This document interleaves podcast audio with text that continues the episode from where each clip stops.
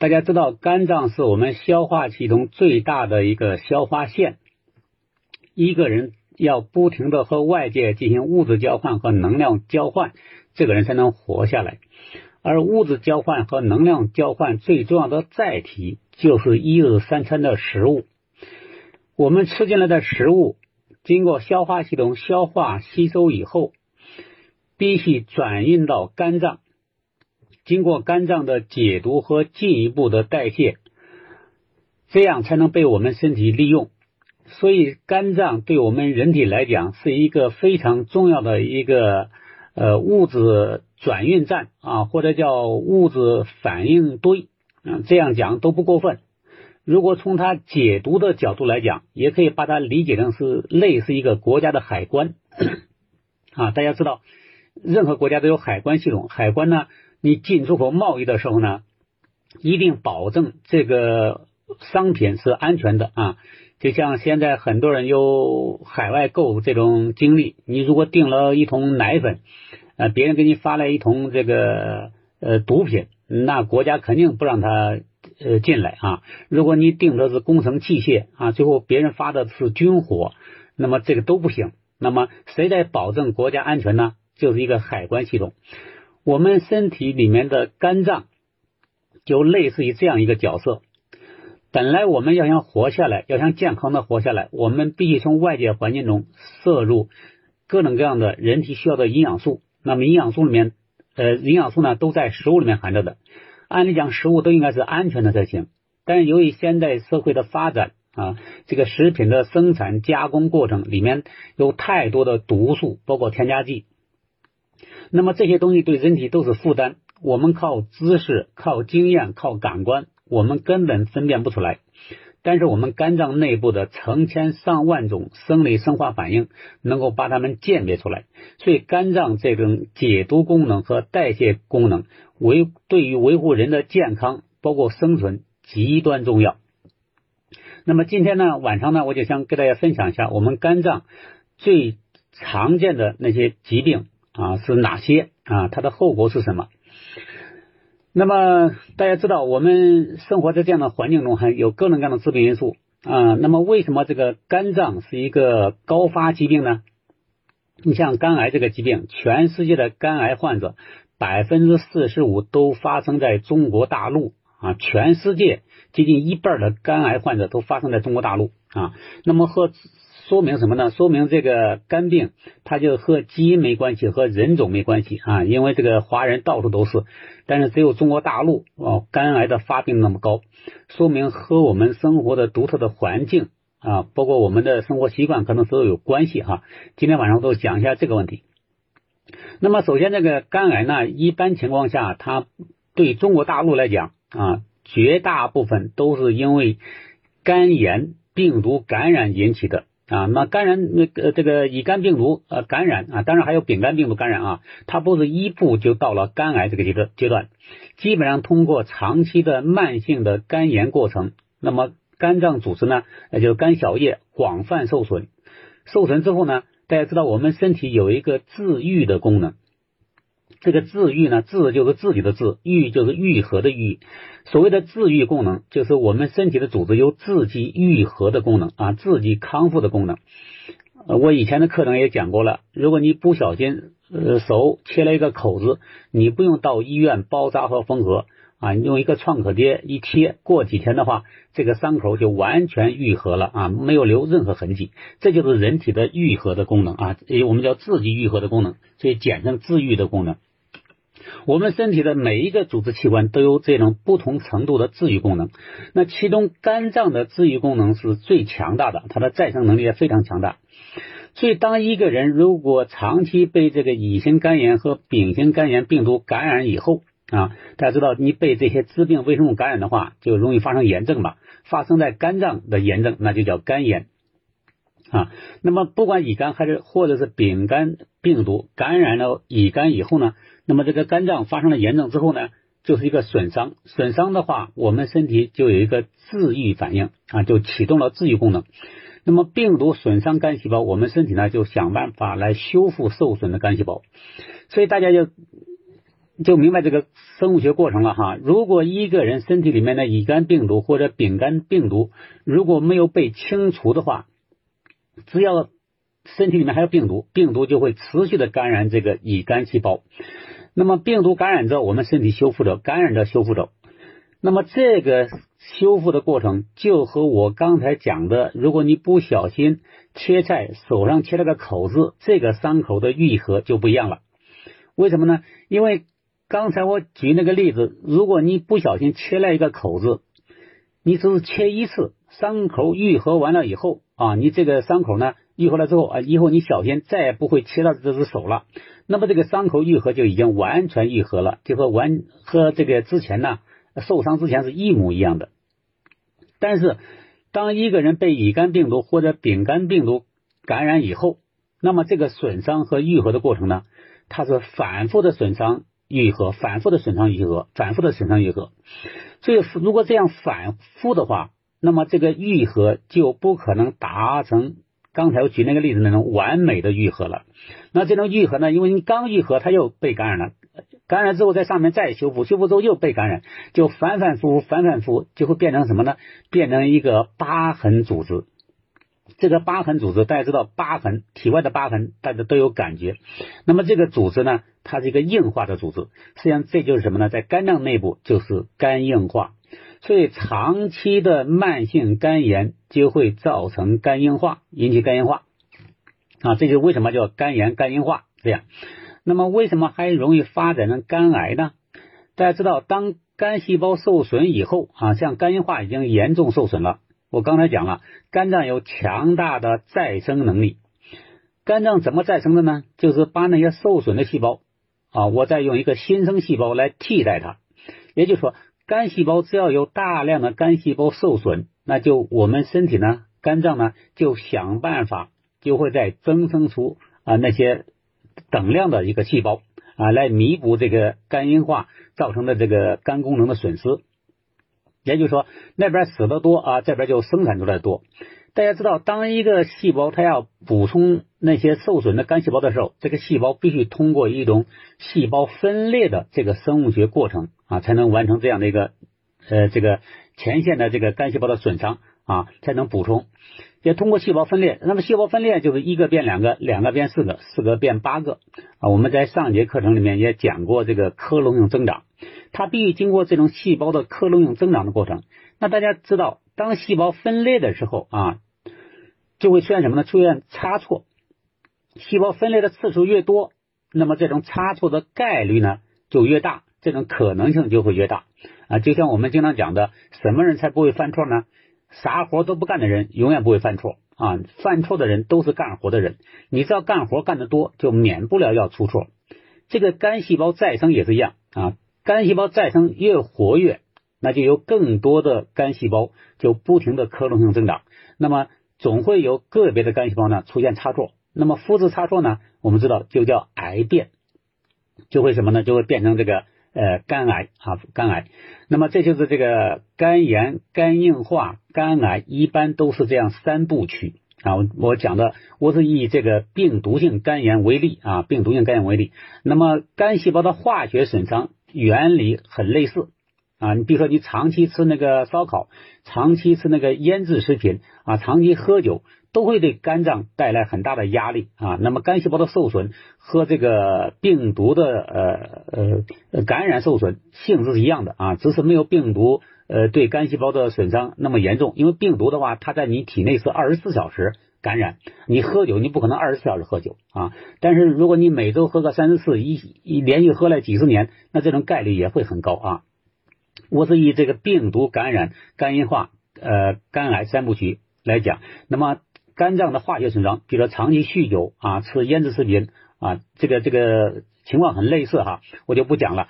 我们今天晚上呢，仍然重点讲这个病毒性肝炎、肝硬化、肝癌三部曲啊，呃，简单讲了一下它怎么来的。那么下面我们来讲一下这个病啊，我们应该是怎么处理它？我们怎么处理它？首先，我们要知道这个病毒性肝炎，不管是乙肝或者是丙肝，它是一种传染性疾病。大家一定要记住，它是个传染性疾病。既然是个传染性疾病，一定是从一个人传染给另一个人。那从谁什么什么人传染给什么人呢？从一个病人传染给一个健康人。那病人呢，就是他身体里面有病毒的人，不管乙肝病毒或者是丙肝病毒啊，所以它是一个传染性疾病，一定从一个人传染给另一个人。那么它怎么传染的呢？现在大家都在预防这个新型冠状病毒，大家都知道了。那么新型冠状病毒它是通过呼吸道传播的啊，嗯，不管是气溶胶啊，或者是打喷嚏啊，它是通过空气传播的，所以大家都戴口罩啊，而且隔的距离呢要足够远啊，足够远。那么这是一个预防的措施。那么因为它的特点是空气传播，那么乙肝病毒和丙肝病毒它也是传染性疾病。它怎么传传染的呢？从一个人传给另一个人呢？它不是通过空气传播，它是通过体液传播的。什么叫体液传播呢？就是两个人之间必须有那些体液的交换，才有可能从一个人传染给另一个人。哪些体液最容易传播呢？最常见的一个血液传播啊。那么一一个人如果有了乙肝或者丙肝，他血液里面有大量的这样的病毒。啊，病毒，所以如果一个人输血，你输了一个人的血啊，这个这个人如果呃献血的时候，他里面有乙肝或丙肝啊，当时如果没有体检的时候没有发现，你输了他的血，那么感染他的可能就很大啊。包括艾滋病病毒也是这样传染的啊。那么这是第一个血液的传播，第二个呢唾液的传播，第三个呢精液的传播啊，精液的传播啊，比如过夫妻生活这样的。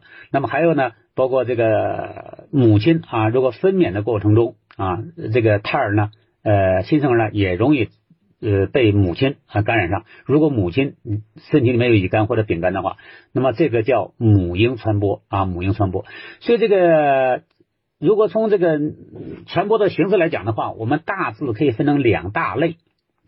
一类呢就是母婴传播，母婴传播就是这个孩子一出生身上就有这个乙肝病毒。那大家都知道了，那这个谁传染给他的呢？一定是母亲传染给孩子的啊。那还有一种情况呢，就是成年以后，成年以后，我刚才讲了，成年以后，比如你输血呀，你外伤输血呀，或者其他行为啊啊，被一个人感染了，那那个叫什么？这个叫呃成人以后啊被感染的。因为这两种不同的传播途径，所以对人体的危害也是不一样的。其中母婴传播的人。啊，就是你从小都有，那么这个将来发展成肝炎、肝硬化、肝癌的可能性，比成年以后被感染这个被病毒感染发展成肝炎、肝硬化、肝癌的可能要大得多得多得多啊！所以这个对于中国大陆来讲啊，最大的风险还是母婴传播。那么现在好在呢，现在由于技术的进步呢，呃，如果一个女性你怀孕啊，而且在这之前你知道你身体里面有乙肝病毒。你把自己的实际情况告诉给这个医生，那么在分娩的时候呢，医生就会给这个新生儿打这个抗体啊，打这个免疫球蛋白，我们叫新生儿的阻断技术啊。那么现在呢，阻断技术已经相当成功了啊，阻断技术非常成功，所以这个呢，呃，中国的新生儿的感染率呢已经大幅度下降了啊，这也是科技进步对人类。的贡献，就是如果一个女性，如果你有乙肝病毒的话啊，怀孕的话也不要担心，要实事求是的告诉医生，医生会想办法啊，把这个新生儿这个这个链条啊给阻断掉啊，阻断掉的话，那将来孩子长大这个被感染乙型病毒发展的肝炎肝硬化的概率就大幅度的下降了啊，这是一个。那么如果不管怎么样啊，如果已经身体里面啊，不管你母婴传播的也好，还是由于成年以后通过其他途径被感染了也好，身体里面现在如果已经有乙肝病毒，已经有乙肝病毒，还没有发展成肝硬化，那这个阶段我们怎么调理呢？这个阶段如果在医院体检检查发现乙肝病毒复制的比较快的话，啊，大家知道病毒我们在以前的课程讲过了，病毒它不是一个独立的生命体。啊，它只能寄生在肝细胞里面，肝细胞里面。那么它如果在肝细胞里面复制速度比较快的话，它一定消耗肝细胞里面的资源，因为它复制的需要的每一个原材料都需要肝细胞给它供应，所以对肝细胞来讲是一个很大的负担，肝细胞就会受损啊，受损，长期这样感染、受损、修复、受损、修复，就是肝硬化。那么这就是说，如果一个人病毒复制比较快的话，体内这个通过现代医学是可以检测到的。那么一定，你找到一个专科医生，请他给你开抗病毒的药物。抗病毒的药物到目前为止，全世界还不能消除病毒，但是可以把病毒给压制下来啊，把病毒病毒复制的频率降下来。那这样的话，对我们身体的伤害就小了很多。所以这第一步，如果一个人是个肝炎患者，如果病毒复制比较快的话，不就不再纠结你是母婴传播的还是成年以后感染的，这不要纠结这个。既然你感染的话，那么后果都很类似了哈。如果病毒复制比较快的话，一定找专科医生啊，请他给你开抗病毒的药物，把病毒给压制下来。这是第一步。那么第二步呢？你要增强自己的免疫力，因为只要是感染的疾病，包括这种传染性疾病，本质上都是自身的免疫力比较低造成的。所以一方面你要吃点药，把病毒给压制下来；另一方面你要要补充大量的营养素，提升免疫力，提升免疫力。可以完全把病毒清除掉，也就是靠我们自身的免疫力，完全可以把病毒清除掉啊！这个是非常非常重要的，非常非常重要。你只要，如果你如果是个乙肝患者，你把这两条组合在一起用啊，当然健康的生活方式很重要哈，你不要熬夜，不要抽烟，不要喝酒，不要伤害肝啊，不要生气，这都很重要。健康的生活方式，加上这个抗病毒药物，加上营养素强化方案啊。我敢保证，你认认真坚持一年的话，你可以完全彻底康复。这是我讲的这个病毒性肝炎，不管是乙肝和丙肝啊，原理都一样啊，原理都一样，呃，都是感染的疾病，都是免疫力比较低造成的啊。这是在肝炎阶段。那么，如果有个别患者很不幸，他已经发展到肝硬化阶段了啊。肝硬化阶段呢，要分两阶两个阶段，第一个阶段叫叫代偿期。啊，第二阶段叫丝代偿期。所谓的代偿期什么意思呢？这个人已经有肝硬化了，但他的所谓的肝功能，比如说你的解毒的功能、代谢功能，还和正常人一样啊，正常一样，看不出什么区别。那么，如果是肝硬化的代偿期的话，在这个阶段，这个患者也可以完全逆转的，也是可以完全逆转的。那么，怎么完全逆转呢？除了刚才我前面讲的那些这个。措施之外，你回到健康的生活方式，要绝对禁酒、禁烟，不吃烧烤，不吃腌制食品，不要乱吃药，不要乱吃药。你要补充大量的营养素，大量营养素主要有哪些营养素呢？就是优质蛋白质，像纽崔莱蛋白质粉，优质蛋白质。第二个呢，大量的 B 族维生素啊，天有机纽崔莱的天然 B 族维生素，纽崔莱的复合维生素 C，包括小麦胚芽优 E 啊，包括现在的卵磷脂，也有了卵磷脂。这都是我们什么呢？这都是我们调理身体的工具。因为任何解决方案必须落实在工具上。那对于肝病来讲的话，我们用的工具，第一个一定要安全，不能再增加肝脏的负担；第二个是有效。那么纽崔莱是是非常非常棒的这个呃调理肝病的工具啊。我第一本书《肝炎、肝硬化、肝癌治疗的误区》啊，都是我实践成果的汇报。那么那些患者。啊，我实际上调理患者比我今天晚上讲的患者要严重的多得多，全都是利用的纽崔莱的营养素啊，这个这个呈现出来的效果。所以纽崔莱营养素对我们调理肝病来讲，呃，特别棒啊，特别可靠的工具。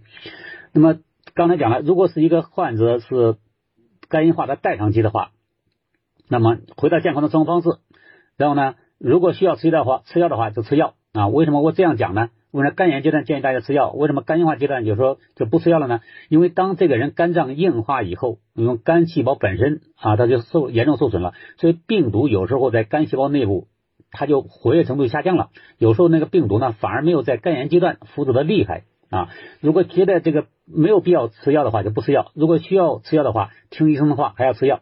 那么第三个就是把我刚才讲的几种营养素加上去，而且量要大。这个大呢，要根据自己的体重啊，根据自己的生活的习惯，你的饮食结构，因为营养素叫营养补充剂哈，所以不能代替饮食，这个需要个性化的方案啊。你把这几种营养素加上去，那么现在呢，我们还有一些呃呃叫个人健康管理的这个肝胆精化那种方案，你把它组合在一起的话，既是肝硬化的代偿期，你通过一年也可以百分之八十到百分之百。都可以完全彻底康复，你只要完全按我们说的去做的话，这是没问题的啊！因为我们肝脏的代谢功能是非常强大的，肝脏的这个再生能力是非常强大的。那么它只需要什么呢？只需要最好的原材料、最安全的原材料。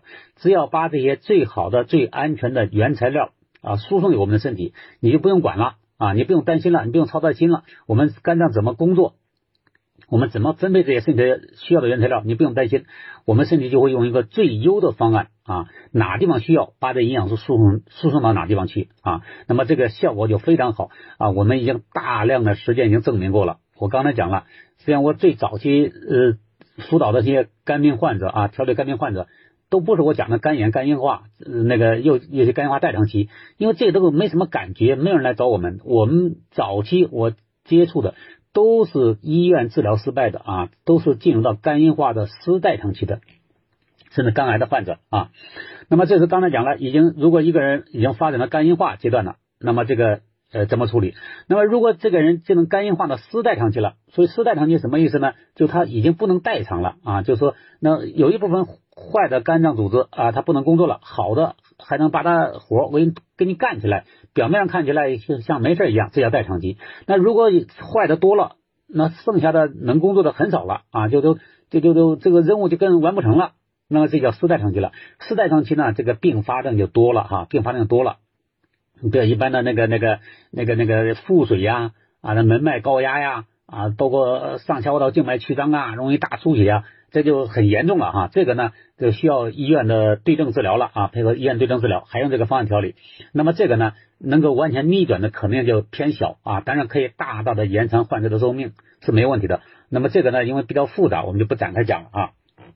好，那么下一呃，这个下面呢，我就来讲一下，如果一个人不幸发展到肝癌阶段啊，发展到肝癌阶段，那我刚才讲了，一般是肝炎、肝硬化、肝癌三部曲啊，那么一般是这种情况，当然也有个别情况，它可能不经过明显的或者明确的肝硬化阶段，从肝炎啊，就就就长期慢性肝炎，最后发展成肝癌也有的啊，或者是我没有肝炎，是长期酗酒引起的。呃，肝癌啊也有，或者药源性损伤造成的呃肝癌都有可能的。长期呃这个生活习惯不健康，比如吃腊肉啊、吃咸菜呀、腌制品呐、吃方便面呐等等啊，也有这样的。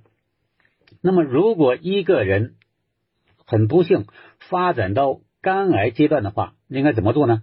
首先，第一个，如果能手术治疗的话啊，大家都知道现代医学有手术、放疗和化疗啊，能手术治疗的话。能手术切除是最好的啊，那有的不便于手术切除，现在医学呢还有很多呃新的技术，比如说做做这个介入啊啊治疗的话，就把它先处理一下。那么处理了之后呢，我们我们讲这个疾病的负担呢啊负荷呢就小了很多，肿瘤的负荷在体内小了很多，就给我们用自然疗法调理这个疾病争取了。很宝贵的时间啊，很宝贵的时间。那么这样的话，如果这两个能完美的配合的话，啊，这个配合就是现代医学的适度治疗，适度治疗。那么加上我们这个自然疗法方案啊，跟上去的话，那么这个肝癌患者治疗之后用自然疗法调理，同时你把你的生活习惯改一下，比如说你是喝酒引起的啊。呃，这个这个把把酒戒掉啊，乱吃腌制食品、垃圾食品啊，造成的话，把这习惯都改掉的话，那么这个肝癌患者可以也可以完全康复，完全康复啊。那么讲到这儿呢，我也来先讲一下啊，这两天呢，呃，有一个关于这个呃世界主要国家的啊癌症的发病率和死亡率的一个图啊，在在朋友圈里面这个传啊。呃，这个北京日报哈，北京北京晚报还北京日报，呃，这个这个这个发出来的，我不知道大家有没有看到没有？那么，癌症的发病率和死亡率，中国都是第一。那么就其中有一个数据是谁的数据呢？就是印度的数据。印度国家的人口和中国大陆的人口很接近，但是印度的死亡率是非常非常低的，非常非常低的。所以我看到这个数据时候很奇怪哈，很奇怪。从发病总人数来讲的话，因因为人印度的人口基数比较大嘛，所以发病的总人数它是这个呃排第二，中国排第一。但是死亡率的话，中国的每年新发癌症的这个这个人数四百多万，但死亡三百多万。印度呢几百万，每年新发癌症几百万，但是死亡只有六十来万。就我看了这个数据之后，我是很吃惊、很震惊的。我说这都差不多，为什么几百万的发病率，中国死亡率那么高呢？死那么多人呢？啊。我觉得，你看，按理讲的话，中国的技术要比印度要先进的多得多啊。我觉得和过度治疗是有关系的。那么，我为为什么在这强调一个要适度治疗呢？因为尤其是肝脏，肝脏我一开始讲了，肝脏的主要的生理功能是解毒和代谢。如果肝脏的肿瘤你过度治疗的话，比如说你频繁的用化疗药物治疗的话，那么大家想象，即使肝脏没有疾病。肝脏是一个解毒器官，化疗药就是很毒的药啊，一般按化学呃武器的处理原则来处理化疗药物的。大家想一下，即使一个好的肝脏、健康的肝脏，如果你不停的用化疗的话，肝脏这个受损都非常严重，更不要说你肝脏已经长了好多肿瘤了啊，长得比较大的肿瘤了。所以，如果你再用化疗过度治疗的话，那可能会得不偿失。所以，这是我强调一下啊，为什么肝病？所以这个你要你，当然我我我不是。我今天晚上给大家分享这个知识，不是帮大家做医疗决策，我只是听到呃这个看到这个数据之后呢，啊，我觉得有有点有点感触啊，有点感触，我希望分享给大家啊。所以这具体，如果你很不幸发展到肝肝癌阶段了，你到底应该怎么治疗啊？应该这个这个要不要化疗？呃，用什么化疗药啊？化疗几个疗程？还是要听你的主治医生的话啊，你不能听我的话。我只是提议这个啊，提这个。这是讲到这个呃肝炎、肝硬化、肝癌发展到任何阶段，你只要不过度治疗，你只要不盲目治疗，你采取正确的这个治疗方案的组合啊和调理方案的组合，我们在以前的课程也讲过了啊。你你要想完全康复的话，光治疗是不够的，你还把必须有康复阶段。我们自然疗法呢，实际上就是一个。跟医院治疗的一个打补丁的措施，因为医院呢，它不讲康复啊，治疗结束之后，患者就出院了。那康复呢，是患者在院外完成的啊，然后在家这个家庭场景完成的。刚好自然疗法呢，完全是主要是这个生活方式的革命。所以这个我们这个自然疗法和医院的治疗是完美的一个互补的关系啊。所以不管你是肝炎也好，肝硬化也好啊，包括肝硬化的丝带长期也好啊，因为肝硬化丝带长期的死亡率比肝癌的死亡率甚至都高。啊，所以这个这个，因为它的并发症太多了哈。不管肝炎、肝硬化、肝癌啊，在三部曲你走到哪一步都没关系，你只要不盲目治疗、不过度治疗啊，而且你明白治疗归治疗，康复归康复，把他们能够两个能够完美的结合在一起的话，都有可能完全彻底康复啊。即使不能完全彻底康复的话，你也可以带病长期生存啊，只要不折腾。只要不折腾啊，都不用那么恐惧啊，不要那么担心啊。所以我希望这个今天这个知识呢啊，知识呢对大家有帮助哈。我今天重点讲的是病毒性肝炎啊，发展成肝硬化、肝癌，化学性这个损伤，肝脏的化学性损伤，比如长期吃药啊啊，吃的这个添加剂啊啊，吃的方便面呢，原理是一模一样的啊。当然那些呃肝那个化学损伤引起的肝脏的呃这个。呃，肝癌啊，那比这个病毒性可能更容易治疗一些啊，更容易调理一些，因为它至少不用抗病毒了嘛，对吧？啊，抗病毒，所以那更容易调理一些，这更不用担心了啊，更不用担心了。所以这个大家不要恐惧哈，有了病人有病啊也很正常，再加上中国人又这么多啊，中国的饮食习惯呢，我不说饮食习惯哈，就饮食的模式啊哈，聚餐的模式啊，我觉得这个应应该应该应该应该真的分餐制，像欧美那些国家分餐制是最好的，嗯。啊，我希望这个这个大家呃这些知识呢对大家能有帮助啊，能有帮助啊。如果有个别的呃真正有需要这方面的知识的话啊，需要具体的调理方案的话啊，大家可以这个呃向周围的那些呃健康管理师啊、家庭健康管理师啊，有些人跟着我都学了好几年了啊，可以大家可以建个微信上建个小群啊，可以互相交流一下啊。